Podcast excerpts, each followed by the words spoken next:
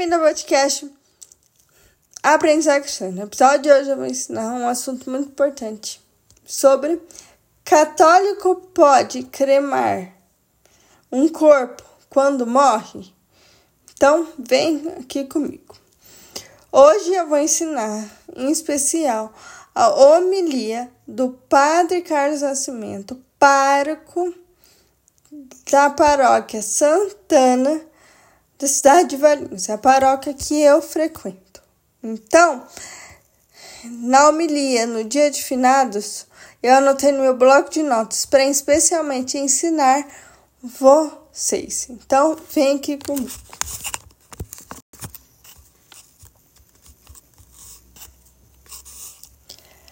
Católico pode cremar sim. A Santa Sé liberou em 1996 para os católicos. Não pode separar as cinzas. A cinza não pode ser separadas. Não pode ser jogadas ao léu. As cinzas devem ser colocadas em um túmulo. Para nós católicos, enterrar é necessário, devemos rezar. Espiritismo é jogar em outro lugar.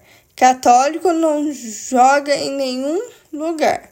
Católico não faz nenhum objeto daquela cinza. Superstição não é católico. Tomar cuidado com os filmes que os cineastas colocam, tomar cuidado com as coisas do presente. E tomar cuidado muito com aquele parente também, que o amigo vai falar no seu ouvido na hora que a pessoa morre também. O padre ensinou muito bem isso. Então, você pode sim cremar aquela pessoa que morreu, só que você não pode jogar em nenhum lugar. Você deve enterrar aquelas cinzas e deve rezar por aquelas cinzas também, né? Porque nada menos, nada mais é uma pessoa que está lá morta, que foi para a vida eterna,